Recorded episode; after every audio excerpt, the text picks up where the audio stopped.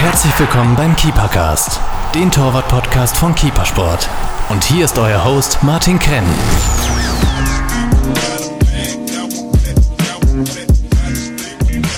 Hallo liebe Torhüter, heute ist wieder Keepergast-Zeit.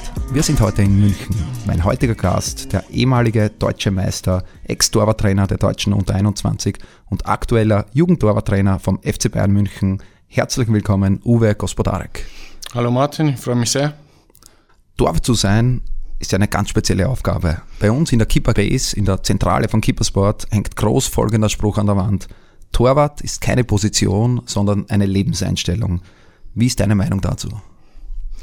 Ja gut, als Torwart bist du ja grundsätzlich ein Einzelkämpfer, das ist schon klar. Du bist die letzte Instanz in einer Mannschaft und versuchst natürlich die Fehler, die vielleicht vorher passiert worden sind, auszumerzen und äh, eben ein, ein, deiner Mannschaft zu helfen. Und äh, dann ist es natürlich auch eine Position, die sehr verantwortungsbewusst ist, weil sie natürlich auch jeden Fehler sofort bestraft. Wenn du als Torwart einen Fehler machst, ist meistens ein Tor und beim Feldspieler kannst du es noch ausbügeln. Also es ist schon sehr, eine sehr, sehr besondere Position. Wie bist du zu dieser besonderen Position gekommen? Du bist jetzt Torwarttrainer bei Bayern, warst lang, lange Jahre selber Torhüter mit einigen Vereinswechseln. Wie, wie hast du dir das erste Mal die Handschuhe angezogen? Das ist ganz einfach. Ähm, ich komme aus einer sehr fußballbegeisterten Familie. Ich habe einen älteren Bruder und einen Vater, der sehr gut Fußball spielen konnte. Der war auch handwerklich sehr geschickt, äh, weil er Maschinenbauer war und äh, der hat einfach ein Tor gebaut. Das war fünf mal zwei Meter, also und da ich der Jüngere war von uns, musste ich natürlich ins Tor und das war praktisch das war der Beginn meiner Torwartkarriere, sagen wir es mal so. Das ist sehr, sehr lustig. Ich habe auch einen älteren Bruder, ich war auch Torwart und ja. bei uns war das genau gleich. Ja. Nee, es ist halt so gewesen. Ich meine, wir haben einen großen Garten gehabt, wir sind, bin auf dem Land groß geworden und äh, für uns gab es ja keine Playstation oder was es jetzt gibt mittlerweile, sondern für uns gab es einen Ball, einen Tennisball, einen Fußball. Und äh, wenn wir Freizeit hatten, dann sind wir ganz normal hinten auf, dem, auf die Wiese gegangen und da stand das Tor und dann haben wir gekickt. Das heißt, von klein auf in Tor, vom Bruder gezwungen quasi äh, im Verein. Hat es dann so viel Spaß gemacht, dass du da im Verein Torwart geblieben bist? Es war so, dass ich äh, ja, nicht untalentiert war, sagen wir es mal so. Konnte auch ein bisschen kicken und äh, dann war es so, dass ich im jüngeren Bereich in der D-Jugend praktisch im Feld gespielt habe und bei den Älteren in der C-Jugend am gleichen Wochenende im Tor. Das ging damals so, heutzutage geht es glaube ich nicht mehr. Und, äh, aber dadurch, dass es ein kleiner Verein war, war das kein Problem. Äh, wie war deine, deine Karriere im, im Nachwuchs? Äh, bei welchem Verein hast du begonnen? Äh, wie kam es dann dazu, dass du Profi wurdest? Ja, begonnen habe ich natürlich bei meinem Heimatverein, bei dem ich dann einige Jahre gespielt habe, bis zur B-Jugend, das heißt bis zur jüngeren B-Jugend. Dann hat mich der SSV Jan Regensburg, der mich ein Jahr vorher schon haben wollte, dann zur B-Jugend geholt. Da habe ich dann ein Jahr gespielt und dann äh, wollte mich unbedingt der FC Bayern und dann hast du dich natürlich nach langem Hin und Her, natürlich weil du auch das Elternhaus verlassen musstest und so weiter und so fort, das ganze Paket, was dazu gehört, mit Ausbildung und äh, wie gesagt, Ortswechsel mit 15 ist natürlich auch nicht gerade ein Alter, wo man wo das Elternhaus verlässt. Äh, haben wir uns damals eben dann entschieden, nach München zu gehen und äh, wie gesagt, bereut habe ich es nicht. Wie waren die Vereinswechsel für dich, speziell der Wechsel dann zum großen FC Bayern? War man da nervös? Ja, klar ist man nervös, weil ich nicht ganz, ich komme von einem kleinen Dorf mit 1000 Einwohnern, habe zwar dann in Regensburg gespielt, aber immer noch im Dorf gewohnt und dann kommst du in die Großstadt München. Das ist natürlich ein ganz anderes Leben und das ist natürlich schon eine große Umstellung.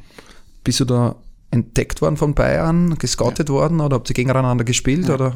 Nee, ich habe äh, im Jugendbereich, glaube ich, alle Auswahlmannschaften durchgemacht.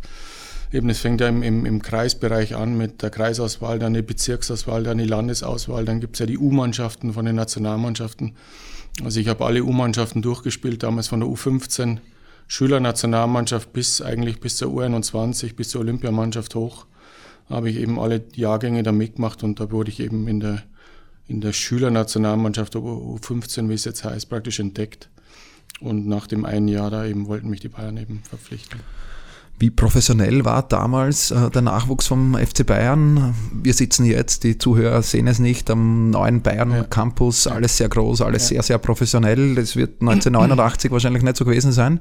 Nicht ganz. Nee, äh, ja, es war eine schwierige Zeit. Vor allem muss man bedenken, wie gesagt, du verlässt dein Elternhaus mit 15 und wir hatten damals nicht so eine Heimat, wie die Jungs jetzt hier haben, mit, äh, mit den ganzen Apartments, mit den Einzelzimmern, mit einer Betreuung, mit Pädagogen, mit Nachhilfe und so weiter. Das hatten wir ja alles nicht. Also bei uns war es so, dass sie in diesem Jahr das alte Jugendhaus abgerissen haben und das neue gebaut haben. Das hat aber ein Jahr gedauert. Und die Problematik war dann, dass wir halt äh, zweimal die Unterkunft wechseln mussten. Wir waren einmal für, ich glaube, fünf oder sechs Monate dann in der Funkkaserne Schwabing, wo wir gewohnt haben wo wir dann auch unsanft geweckt worden sind um halb sechs in der Früh vom, vom Chef da und äh, dann äh, nach dieser Zeit eben die nächsten vier bis fünf Monate in der alten Sportschule Grünwald, die natürlich jetzt auch nicht gerade äh, das modernste war oder neu war. Es war eine Zeit, die, die dich sehr geprägt hat im Endeffekt, die auch nicht immer leicht war, wo es auch schwierige Zeiten gab, muss ich auch ganz ehrlich sagen, aber ich habe es überlebt und es hilft dem Leben eigentlich nur weiter. Wie war dann das Heranreifen zum, zum Erwachsenen, das Heranreifen zum, zum Profi, äh, zur A-Mannschaft? Gibt es irgendwelche Erlebnisse gegeben, äh, das erste ja, es Training? War so, dass ich, äh, es war so, ich habe meine Ausbildung abgeschlossen und äh, habe dann, ich war 17, glaube ich, 17, ja, ja, müsste 17 gewesen sein, äh, war ich ja eigentlich Profi in Anführungsstrichen, oder kann man nicht sagen Profi, aber ich habe keine Arbeit mehr gehabt in dem Sinne, weil die Ausbildung abgeschlossen war. Und dann habe ich praktisch alle Abteilungen beim FC Bayern an der Geschäftsstelle durchlaufen, egal ob Telefondienst, äh, Kartenservice, beim Hans Flügler damals auch gearbeitet, äh, dass ich da eben nur alles mitbekommen habe, was da zu tun ist, weil sie halt wollten, dass ich was mache und nicht nur zu Hause rumsitze, was auch vollkommen richtig ist. Und irgendwann habe ich halt gearbeitet da und dann hieß es auf einmal, Uwe, du äh, sollst morgen bei den Profis mittrainieren, weil sich der oder der Torwart verletzt hat. Und äh, ja, und so fing das dann praktisch da an. Wer waren zu der Zeit deine Torwartkonkurrenten? Zu der Zeit war es so, dass äh, der Raimund Aumann hat sich, glaube ich, damals das Kreuzband nochmal gerissen. Ähm, der Toni Schumacher hat dann teilweise ausgeholfen als Spieler noch und der Gary Hildringhaus hat dann, glaube ich, gespielt. Also sobald ich mich noch erinnern kann. Sven Scheuer war auch da, aber der hat die schwere Schulterverletzung, glaube ich, gehabt. Wie nervös warst du zu der Zeit dann bei den Profis zum Mittrainieren? Ja, natürlich ist das schon was Besonderes, das ist ganz klar, aber nervös war ich mit Sicherheit, aber es geht ja relativ schnell, wenn du dann am Trainingsplatz bist. Äh, die Nummer 1 bei Bayern war dann nach einiger Zeit der große Oliver Kahn. Mhm. Äh, es war dann auch dein direkter Konkurrent. Ja.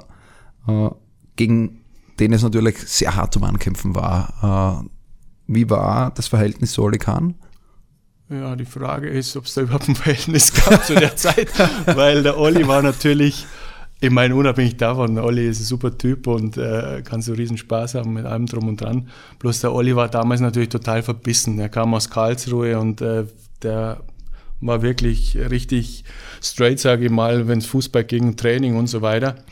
Und ähm, der war sehr fokussiert. Und äh, dann war es natürlich so, dass er seine schwere Knieverletzung auch hatte. Mit dem Kreuzbandriss dann auch fast ein Dreivierteljahr ausgefallen ist. Und dann hat man eh kaum gesehen, weil er an der Reha eben war. Mhm. Das heißt, es war nicht, äh, auch was wir jetzt immer wieder im Keepercast schon gehört haben, das Torwart-Team ist ein Team in Team und äh, erste, zweite, dritte Torhüter mit Torwarttrainer ja. sind eine verschworene Einheit. Ja. Hat es damals nicht gegeben? Ja, was heißt verschworene Einheit? Du, du kennst ja jemanden, kommt ein neuer, logischerweise. Der, hat, der ist aber ziemlich fokussiert. Also Olli ist ein wahnsinnig fokussierter Mensch.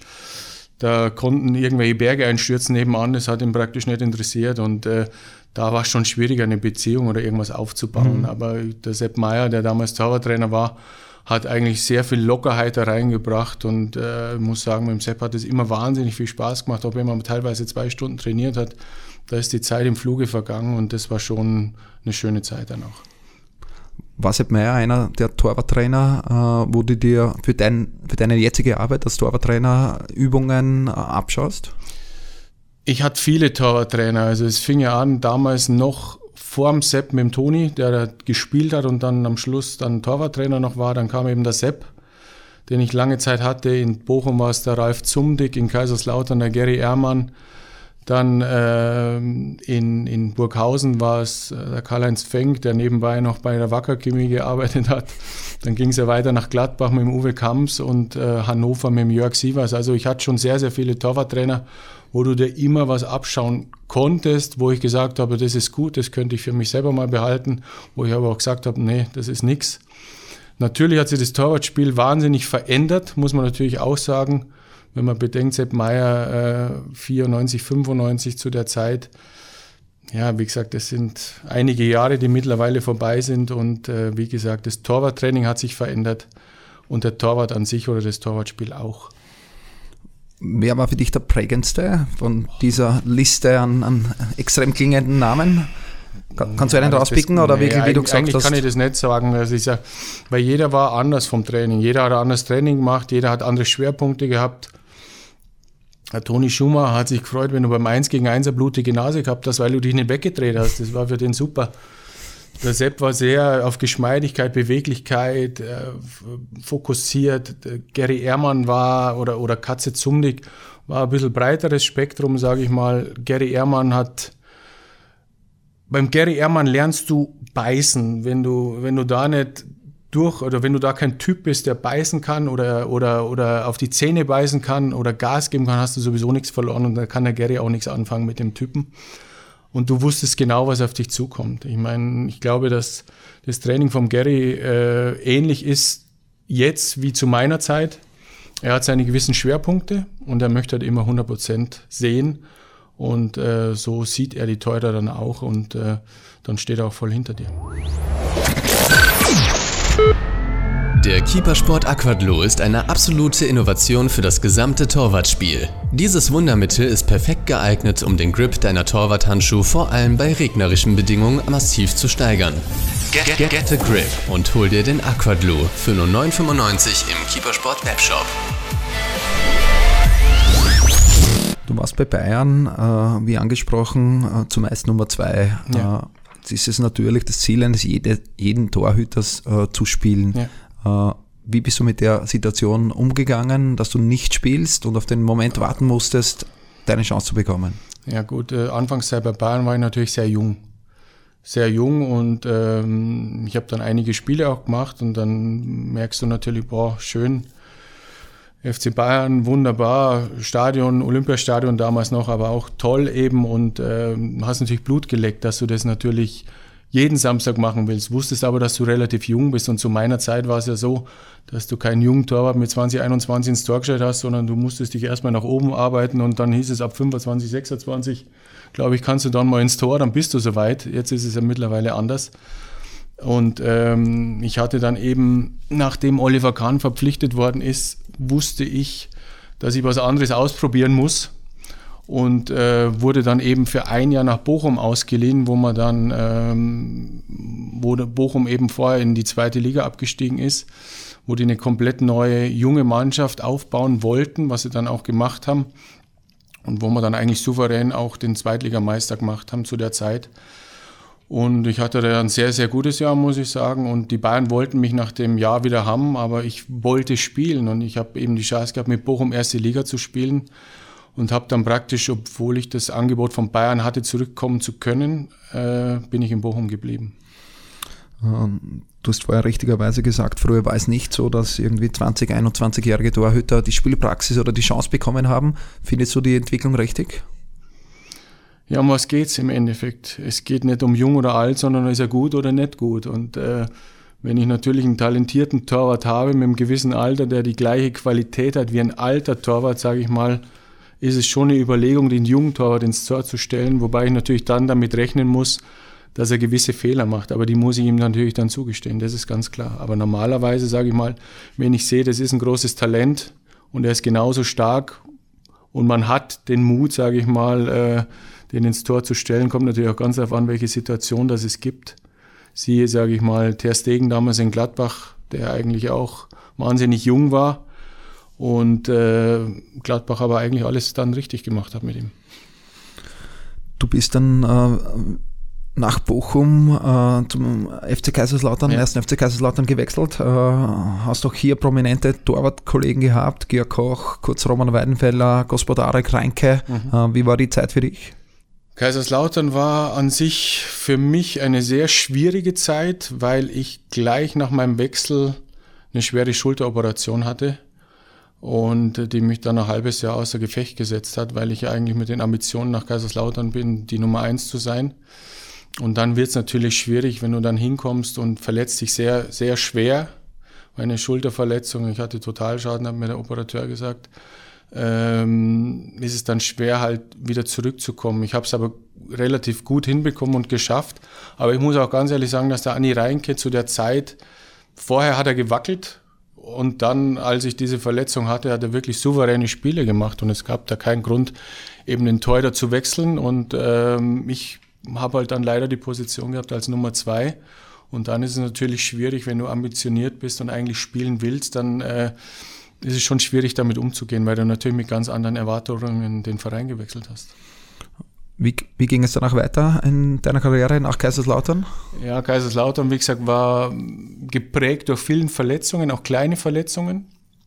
Und dann ist es natürlich schwierig, wenn du dann fast drei Jahre nicht mehr gespielt hast, als Torwart dementsprechend auch unterzukommen und einen Verein zu finden. Und ähm, es war eine sehr, sehr schwierige Zeit für mich, weil ich dann anschließend, nachdem mein Vertrag ausgelaufen ist, äh, ein halbes Jahr fast arbeitslos war. Und dann überlegst du natürlich schon im besten Alter mit 28, war es das jetzt oder was machst du jetzt? Und äh, ja, es war eine sehr schwierige Zeit arbeitslos als, als Profi, wie du, wie du richtig sagst, äh, eines der schlimmsten Dinge. Jeder, jeder Torwart möchte spielen, äh, mhm. dann noch schlimmer als Nummer zwei zu sein. Äh, wie glücklich warst du dann, dass du dann doch wieder einen Vertrag gefunden hast? Oder, oder vorher noch, wie, wie hast du die Zeit verbracht? Äh, hast, hast, du dann selber trainiert? Hast du beim Verein mittrainiert? Oder wie waren die sechs ja, Monate für dich? Ich hatte dann, ähm, natürlich überlegst du, du bist halt angeboten worden, was auch dann eine ganz schlimme Zeit ist, muss ich ganz ehrlich sagen. Ich bin bei einem Verein von neun verschiedenen Beratern angeboten worden, wo der Verein dann auch sagt, ja, wer berät dich denn eigentlich so ungefähr? Und das ist natürlich dann schwierig, dann, wenn du mal da drin steckst, dass du dann irgendwie rauskommst. Ich wusste aber davon nichts, muss man natürlich auch ganz klar sagen. Und dann, äh, ja, die Zeit, wie, wie überbrücke ich sie? Heutzutage gibt es, glaube ich, das VDV-Trainingslager, das gab es zu der Zeit noch nicht. Ich habe damals, äh, bin nach München zurückgekommen und habe den Hermann Gerland eben gefragt, ob ich bei den Amateuren mittrainieren kann. Der hat natürlich gesagt, ja, selbstverständlich kannst du mittrainieren. Halte dich fit und schau, dass das irgendwie wieder klappt. Und es hat dann einige Monate gedauert und dann ähm, habe ich da in, bei Jan Regensburg eben in der dritten Liga dann unterschrieben. Dritte Liga, äh da du unbedingt wieder spielen wolltest? Ja klar, ich meine, du musst natürlich wieder anfangen und für mich war halt wichtig, dass ich dann wieder regelmäßig Spielpraxis habe und spiele. Und äh, für mich waren es natürlich zwei Schritte zurück. Und ähm, wie gesagt, es war eine sehr schwierige Zeit, aber für mich war es dann lieber eben diese zwei Schritte zurückzugehen, als äh, aufhören zu müssen.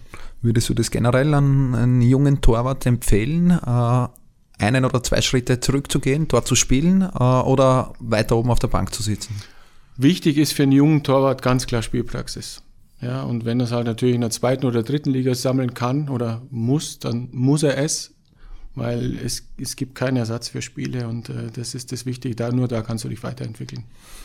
Die Spiele hast du dann in, im darauffolgenden Jahr bei Wacker Burghausen gehabt. Mhm. Es war die Station, wo du die meisten Spiele gehabt hast, ja. 122 Spiele.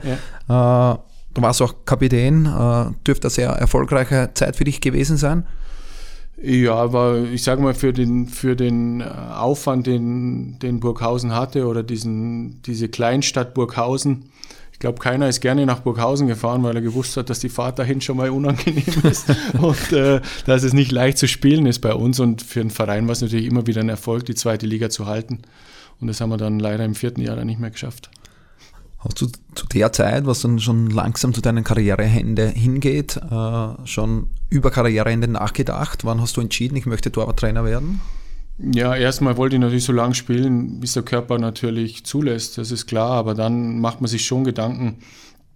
Und Fußball oder Torwart ist für mich natürlich eine Leidenschaft, wo ich sage, da, da bin ich groß geworden, da kenne ich mich aus, da weiß ich, was ich vermitteln kann, das will ich machen und möchte mein Wissen oder mein, äh, ja, mein, mein Wissen und meine, meine Erfahrungen an die, an die Jungen eben weitergeben. Und für mich war es schon relativ schnell klar, dass ich in dem Bereich weiterarbeiten möchte, wenn ich die Möglichkeit habe. Du warst ja dann schon aktiver Torwarttrainer, äh, hast dann aber deine, deinen Torwarttrainer-Job kurzfristig wieder auf Eis gelegt und hast dann eine letzte Station nach den tragischen Tod von Robert Enke äh, bist du nach Hannover nochmal gegangen, dass sie einen, äh, einen renommierten Torwart gesucht haben. Mhm, das ist War, richtig. Warum diese Entscheidung?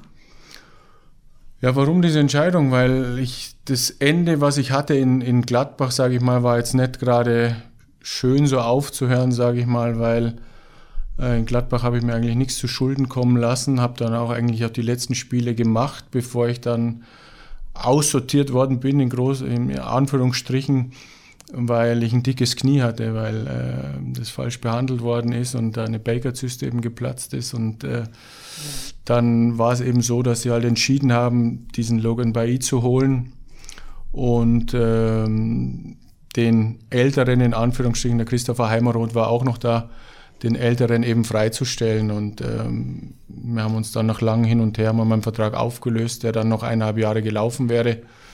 Und äh, es ist natürlich nicht das, was du dir vorstellst, aufzuhören mit dem Fußball, dass du den Vertrag auflöst, eineinhalb Jahre bevor er eben endet. Und musste diese, diese bittere, sage ich mal, bittere, äh, bittere Kröte schlucken eben und äh, habe mich dann eben entschieden, eben erstmal nichts zu tun und schauen, ob ich einen Torwarttrainerjob bekomme. Das ist dann gegangen über, über Wackerburghausen eben, wo ich dann gearbeitet habe.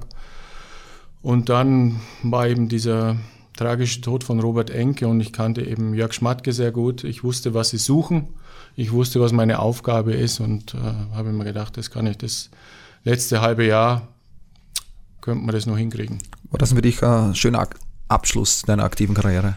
An sich schon, weil es war zwar den Umständen entsprechend natürlich eine sehr schwierige Situation da in Hannover, muss man schon ganz klar sagen.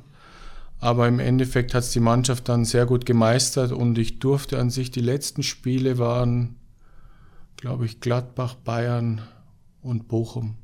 Also alle Vereine, wo ich noch, wo ich selber gespielt habe, waren praktisch die letzten vier, fünf Spieltage und konnte da eben die Stadien noch mitnehmen und das war dann schon relativ schön zum Abschluss. Sehr spannende äh, Karriere, äh, viele Hochs und Tiefs, äh, auch einige Verletzungen. Mhm. Äh, wie bist du mit dem Thema Verletzungen umgegangen? Du hast erzählt von einer Schulterverletzung, die ja, ja für einen Torwart katastrophal ist, ja. bist dann trotzdem zurückgekommen, hast dann viele Spiele noch gespielt. Mhm. Äh, rückblickend, warum denkst du, äh, war es nur Pech, dass du mehrere Verletzungen gehabt hast? Ja, das hat natürlich mit Erfahrung auch zu tun, sage ich mal. Wenn ich den Erfahrungsschatz an Verletzungen, den ich jetzt habe, früher gehabt hätte oder wenn, sage ich mal, die medizinische Betreuung anders gewesen wäre, glaube ich, hätte ich mir einige Verletzungen erspart, vor allem was halt muskuläre Dinge angeht. Schulterverletzung, da kannst du nichts machen, das war ein Unfall äh, mit einem Zusammenprall eben mit einem anderen Spieler und da kannst du nichts machen. Aber muskuläre Dinge, glaube ich, kann man schon reduzieren, wenn man dementsprechend behandelt wird. Und leider, sage ich mal, ist die, die Betreuung in dieser Zeit nicht so gewesen, wie sie vielleicht heutzutage ist oder wie viele Spezialisten das es gibt mittlerweile, wenn ich jetzt sehe, dass wir im Jugendbereich äh, vier oder fünf festangestellte Physiotherapeuten haben. Mhm. Das ist schon eine Menge. Also damals gab es ein, zwei Physiotherapeuten in der Profiabteilung. Und äh, da wurde natürlich nicht so professionell gearbeitet, wie es jetzt teilweise jetzt bei uns im Jugendbereich schon gemacht wird. Mhm. Also das muss ich sagen, wenn man den Wissensstand damals gehabt hätte oder selber oder seinen Körper auch besser gekannt hätte, dann hätte ich mir bestimmt einiges erspart. Mhm. Wer dich kennt, weiß, äh, dass du eine besondere Beziehung zu Torwarthandschuhen hattest oder auch hast. Ja. Äh, wie wichtig war das Werkzeug der Torwarthandschuhe für dich? Sehr wichtig. Sehr wichtig, weil äh, ich der Meinung bin, dass es das wichtigste Handwerkszeug für einen Torhüter ist. Eben der Kontakt oder der, das Gefühl im Handschuh mit dem Ball eben. Und äh, ich war sehr, sehr interessiert und äh, hatte durch meine Kontakte zu Adidas und zu Frank Weigel speziell immer einen sehr, sehr guten Draht äh, zur Firma eben und äh, die Zusammenarbeit war wirklich hervorragend. Wie, wie schaut dein perfekter Torwarthandschuh aus? Ja gut, ich habe eigentlich immer das Gleiche gehabt. Es, ähm, bei mir war es so, dass ich äh, immer den Supersoft drauf hatte bei Adidas und äh, du gleich gemerkt hast, wenn der Belag anders war im Endeffekt. Das hast du sofort gespürt. Teilweise haben sie dann, irgendwann kam eine ganz falsche Lieferung, sage ich mal, da war ein ganz anderer Belag drauf. Das, das, das spürst du, das merkst du sofort, dass das ein anderer Grip ist. Für mich war immer entscheidend natürlich die Passform und ich hatte, was man sich eigentlich jetzt gar nicht vorstellen kann, ich hatte einen speziellen Schnitt, eigentlich einen relativ alten Schnitt aber ich, wenn ich das jetzt mit den heutigen Handschuhen vergleiche, wo eben diese Bandage da teilweise ist, und wenn ich sehe, wie oft oder wenn man es beobachtet, wie oft die Teurer die Handschuhe während dem Spiel auf und zu machen, mhm. weil sie nicht richtig sitzen. Bei mir gab es das nicht einmal. Ich habe den Handschuh einmal zugemacht vor dem Spiel und habe nach dem Spiel wieder aufgemacht. Der war immer bombenfest. Bei mir war das so, dass ich so eine äh, verlängerte Handschuh, also Latex-Innenhand mhm. hatte. Mhm. Also ein ganzes Stück bis mhm. hinter zum Handgelenk innen mit Tunnel drunter, oder? Ähm, was heißt Tunnel? Tunnel ist, dass die äh, Lasche unten durchgeht. Nee, oder war also es war, Lasche es war, oben drüber? Oder hast du halb, halb Lasche nur gehabt? Ich habe eine ganze, ganze Lasche, also mhm. rundum gehabt. Also, den, ja. also ein Klettverschluss war rundum. Und eben die Handschuh, äh, der Belag war innen bis zum Handgelenk mhm. hinter, oben halt ganz normal. Okay, und, und, dadurch, und Lasche drüber. Und Lasche normal. drüber, okay. genau. Mhm. Und wie gesagt, ein ähm, bisschen breiteren Riegel hatte ich und das Ding saß pumpenfest. Und das Wichtige war für mich, dass sich die Innenhand eben nicht verschiebt. Mhm. Ja, und wenn du heutzutage die Bandage hast, du hast immer ein bisschen Spiel, weil der Belag ist nicht fest, weil er eben da nur an dieser Bandage festgemacht ist. Und wenn du die Hand bewegst, vor, zurück, dann hast du immer ein bisschen Spiel drin. Und das gab es eben bei mir nicht. Und bei mir war das wie eine zweite Haut. Und wie gesagt, das war ich habe sofort gemerkt, wenn er mal anders genäht war, weil dann da irgendwas nicht gestimmt hat und mhm. da. Und äh, das war für mich einfach das Wichtigste, die Passform und eben der Grip im Handschuh. Wie war der Fingerschnitt? Das habe ich gewechselt am Schluss meiner Karriere, weil ich, ähm, weil sich die Finger oft verdreht haben. Ich hatte normal negativ mhm. und am Schluss habe ich Rollfinger gespielt. Okay, also auch gewechselt. Aber, aber auch mit dieser verlängerten Innen, ja. äh, mhm. Innenbelag äh, praktisch und äh, der war dann am Schluss von der Passform wirklich äh, überragend, muss ich sagen. Das heißt, du hast ein Leben lang eigentlich äh, mit Sondermodellen gespielt, ja. was genau auf dich abgestimmt war. Ja. Wo, wo, hast du das hergehabt, diese verlängerte Haftschaum-Innenhand? Hast du das wo gesehen? Oder? Das war eigentlich die ersten Reusch-Handschuhe, die ich damals hatte. Reusch hat es dann aber auch geändert nach ein, zwei Jahren, nachdem ich Reusch-Handschuhe hatte haben sie die auch verkürzt. Und das war, da war ich auch nicht mehr so glücklich damit, muss ich ganz ehrlich sagen. Hat die Qualität auch nachgelassen und das war eben auch der Grund, warum ich damals 95 zu Adidas gewechselt bin. Zu meiner Zeit eben vom FC Bayern zum VfL Bochum und war mega happy dann, als das zustande gekommen ist. Hattest du andere Marken auch? Im Vorgespräch hast du mal was von Ulsport erzählt. Äh, Ulsport war ganz am Anfang bei den Jugendnationalmannschaften. Äh, wo ich bei Bayern auch war, hatte ich in der Jugend Ulsport und mein schönes Erlebnis war eigentlich, dass äh, äh ich war als A-Jugendtorwart, äh, habe ich mein erstes Bundesligaspiel gemacht in Leverkusen. Und auf der Busfahrt nach Leverkusen, damals sind wir noch dem Bus gefahren und jetzt fliegen wir ja alles. äh, als der Busfahrt war, kam der Uli Hoeneß auf mich zu und er wusste ja schon, dass ich spiele morgen. Ich wusste es noch nicht. Und er hat nur zu mir gesagt, äh, hör zu, Uwe, wenn du morgen spielst, hast du Räuschhandschuhe an, weil sonst hast du ein Problem. Und ähm, war mir schon klar, dass äh, da was nicht stimmt und äh, habe natürlich am nächsten Tag Räuschhandschuhe angehabt, das war ganz klar. Bloß, ähm, gut, Ulsport hat es natürlich probiert, wussten aber genau, dass die Profiabteilung bei Bayern Reusch hatte, einen Vertrag mhm. mit Reusch. Und es war, glaube ich, ein ganz kurzes Gespräch vom Uli Hoeneß mit der damaligen Produktmanagerin von Ulsport und dann war das auch erledigt. Äh, wie siehst du die Entwicklung von Torwarthandschuhen? Da ist ja gerade in den letzten zwei, drei, vier Jahren extrem viel passiert. Ja. Materialwechsel, äh, Silikon, ja. Äh, Knitted Material, also ja. gestricktes Material, ja. Strapless sogar, also ohne, mhm. ohne Lasche bei Nike. Mhm. Wie, wie siehst du die Entwicklung? Na gut, die Frage ist, was Nike da gemacht hat. Wer spielt die Handschuhe? Ich kenne keinen, glaube ich, der den Handschuh spielt, wenn ich ehrlich bin, oder noch niemanden gesehen. Also die Entwicklung geht natürlich immer in noch leichter und noch, äh, noch mehr Second Skin fast, würde ich mal sagen, was da, was da teilweise abgeht. Für mich entscheidend ist immer noch die Passform, wie passt er unter Grip. Das ist alles das Entscheidende. Ob sich die Farben wechseln eher alle drei Monate, glaube ich, mittlerweile.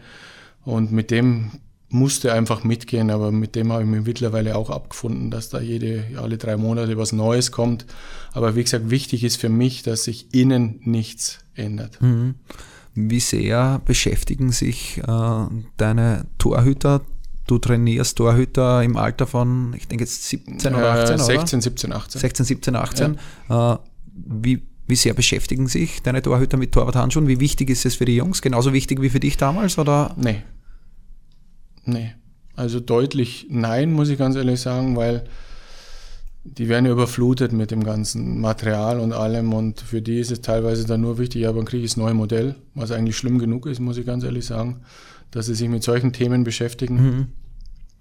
Äh, als, als, als wirklich das Wichtige, wie, wie, wie ist der Grip oder fühle ich mich wohl in dem Handschuh und so weiter und so fort.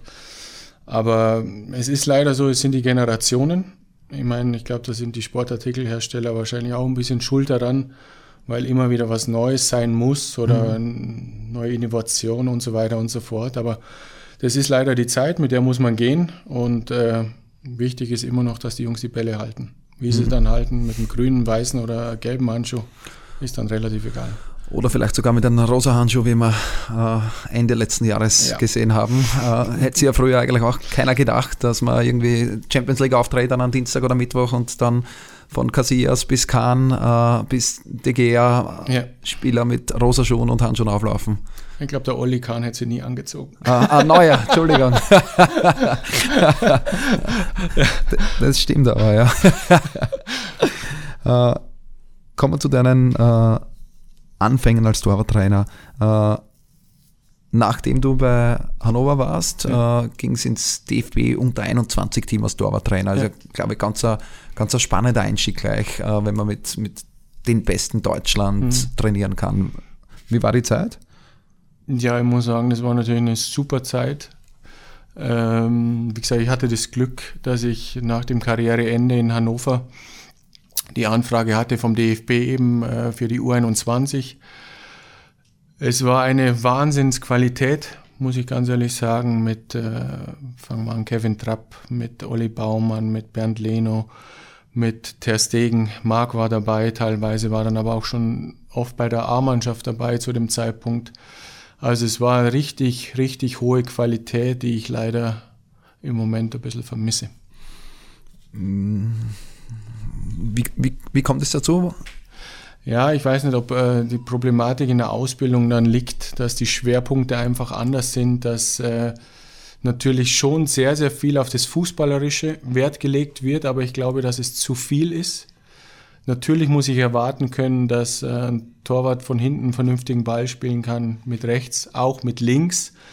Aber ich kann jetzt nicht erwarten, dass der Torwart beidfüßig sein muss und perfekte Bälle weiß ich, wohin spielen muss. Er ist kein Spielmacher, er ist immer noch Torwart und er soll Bälle halten.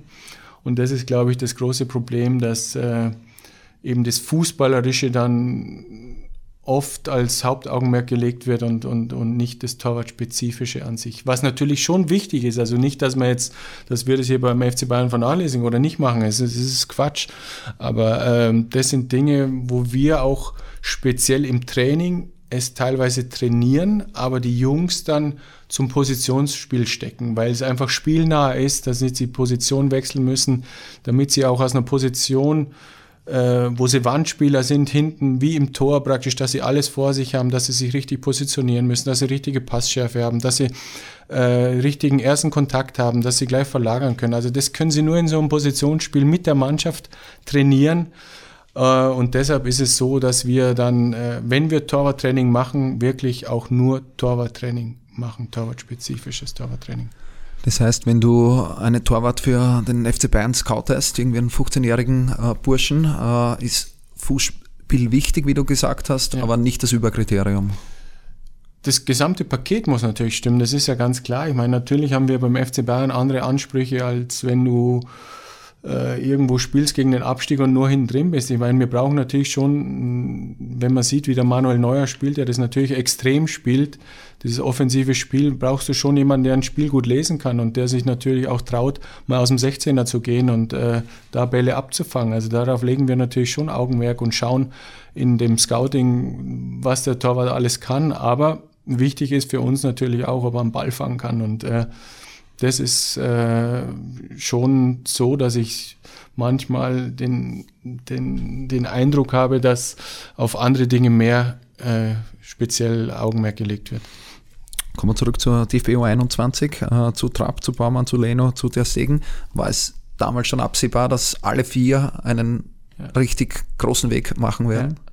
Also ich glaube schon, dass du das gesehen hast, weil es außergewöhnliche Talente waren. Und äh, egal, wenn du jetzt da nennst von diesen, Ter macht eine Wahnsinnsentwicklung bei Barcelona, wenn man das sieht, äh, wie er sich in den letzten zwei, drei Jahren entwickelt hat, ist einfach sensationell. Und ich glaube, äh, dass man ihn auch lang nicht mehr halten kann und äh, dass der Weg dann immer weitergeht, auch wahrscheinlich in Deutschland die nächste, nächsten ein, zwei Jahre vielleicht, dass er da jetzt richtig angreifen wird, hat er eh schon geäußert. Mhm.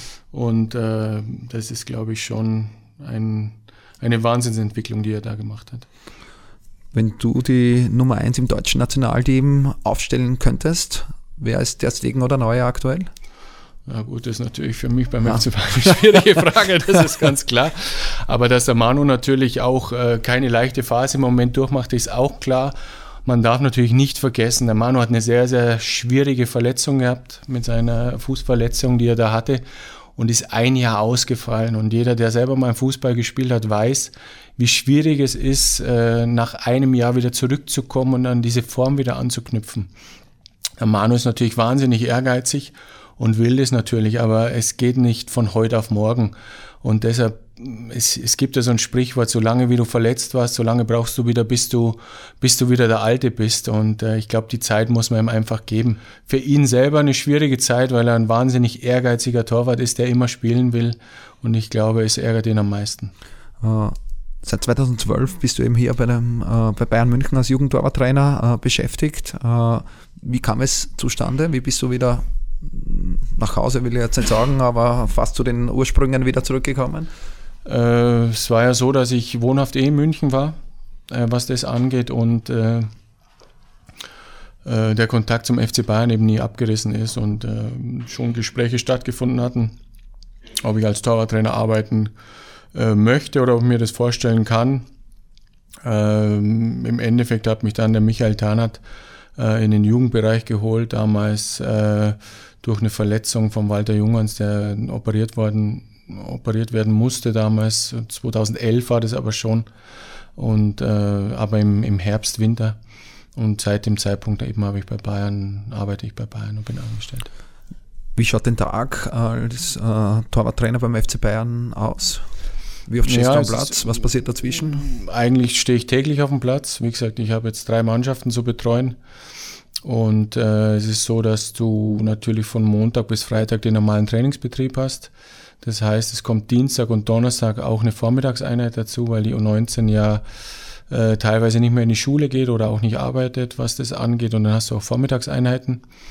Und Montag, Mittwoch und Freitags eben nur die Nachmittagseinheiten ganz normal.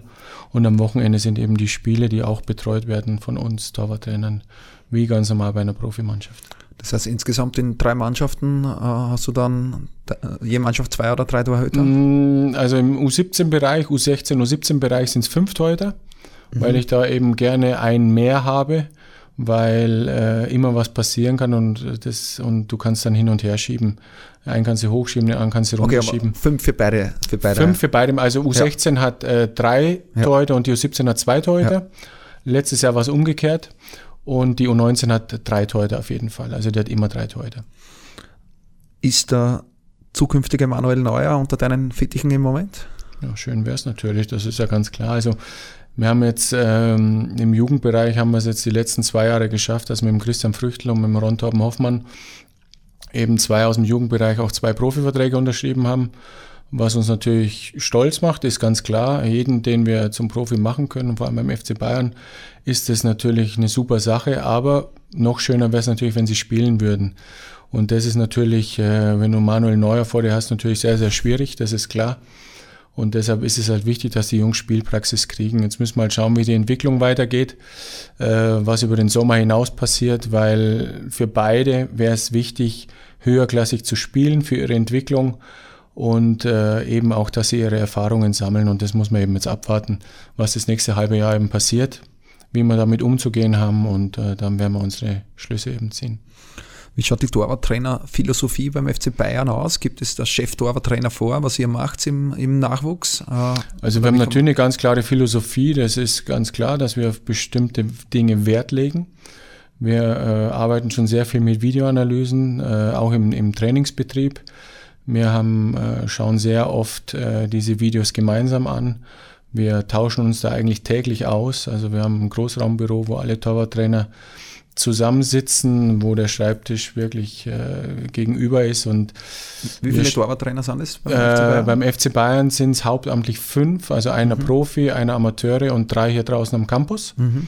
Und äh, wie gesagt, hier draußen, wir sehen uns täglich, wir tauschen uns täglich aus, wir schauen täglich Videos an, wir besprechen Spielsituationen. Also es ist äh, ein täglicher Umgang mit sehr, sehr vielen Informationen und äh, der Austausch ist wirklich sehr, sehr gut.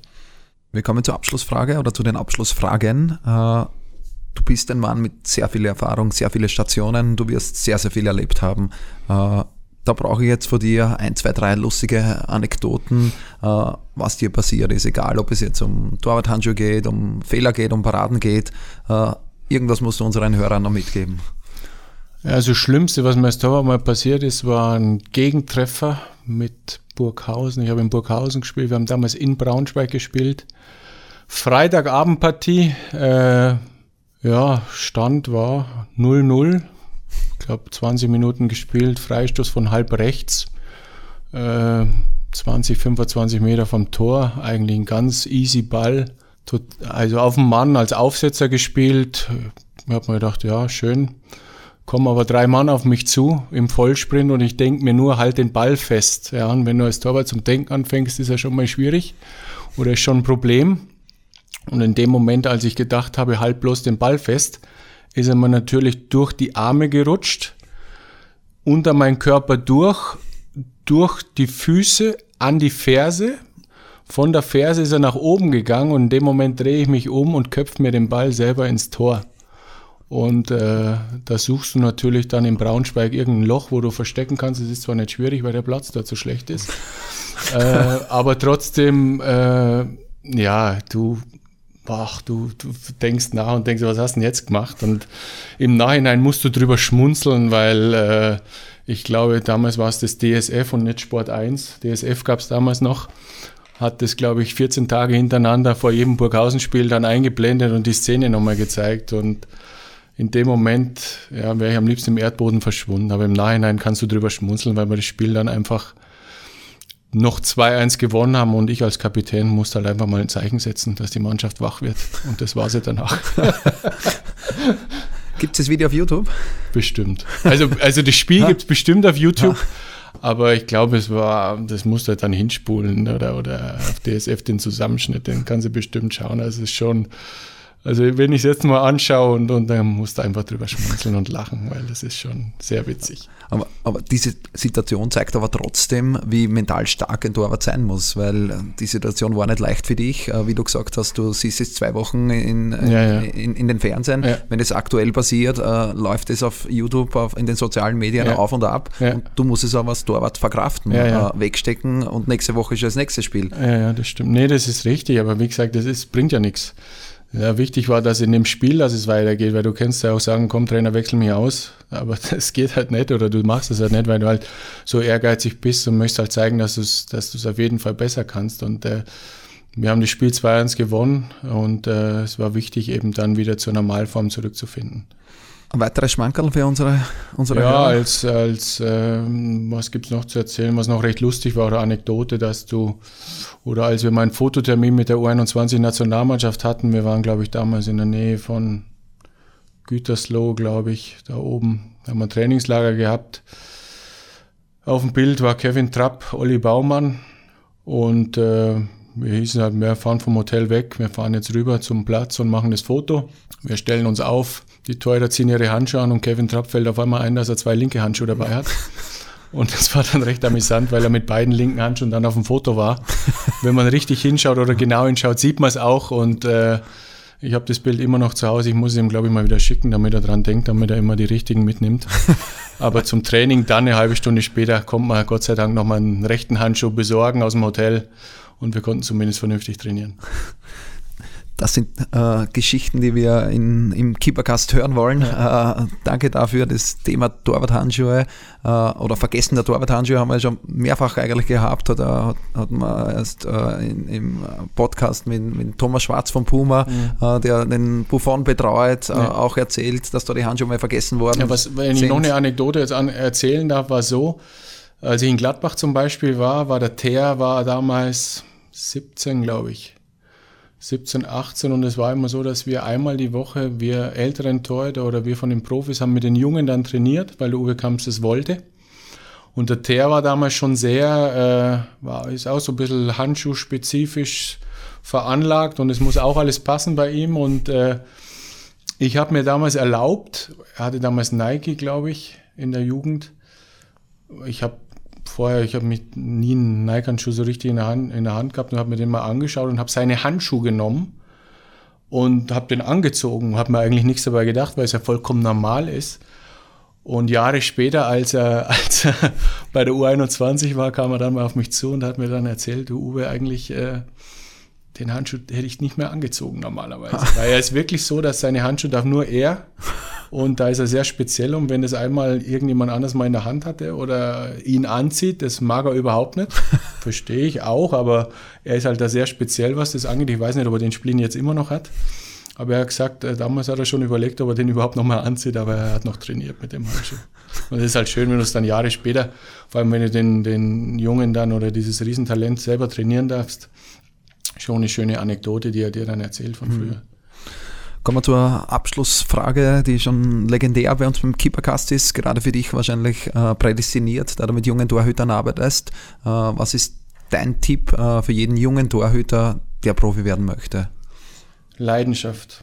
Leidenschaft, äh, bisschen verrückt sein, sage ich mal, was das angeht und nie den Fokus verlieren. Ja, das ist entscheidend. Ich habe sehr viele sehr viele junge Torhüter, die ich begleite, teilweise drei Jahre, wo du einfach sagst, der eine ist ein unglaubliches Talent, aber faul. Und der andere ist leider nicht so talentiert und hat diesen Willen und Biss, den du eigentlich brauchst. Und wenn du da manchmal wirklich die zwei Jungs mischen könntest oder, oder sagen könntest, boah, du ein bisschen davon und du ein bisschen davon, dann äh, ist es einfach äh, wäre das überragend. Aber es ist, es ist leider so, dass du einfach Leidenschaft brauchst. Du brauchst einen Willen, du brauchst einen gewissen Kampf und, und Kampfgeist, auch, auch das durchzuziehen, weil es natürlich auch eine wahnsinnig schwierige und anstrengende Zeit natürlich ist. Aber du eigentlich immer den Fokus haben müsstest, was möchte ich werden? Ich will Fußballprofi werden.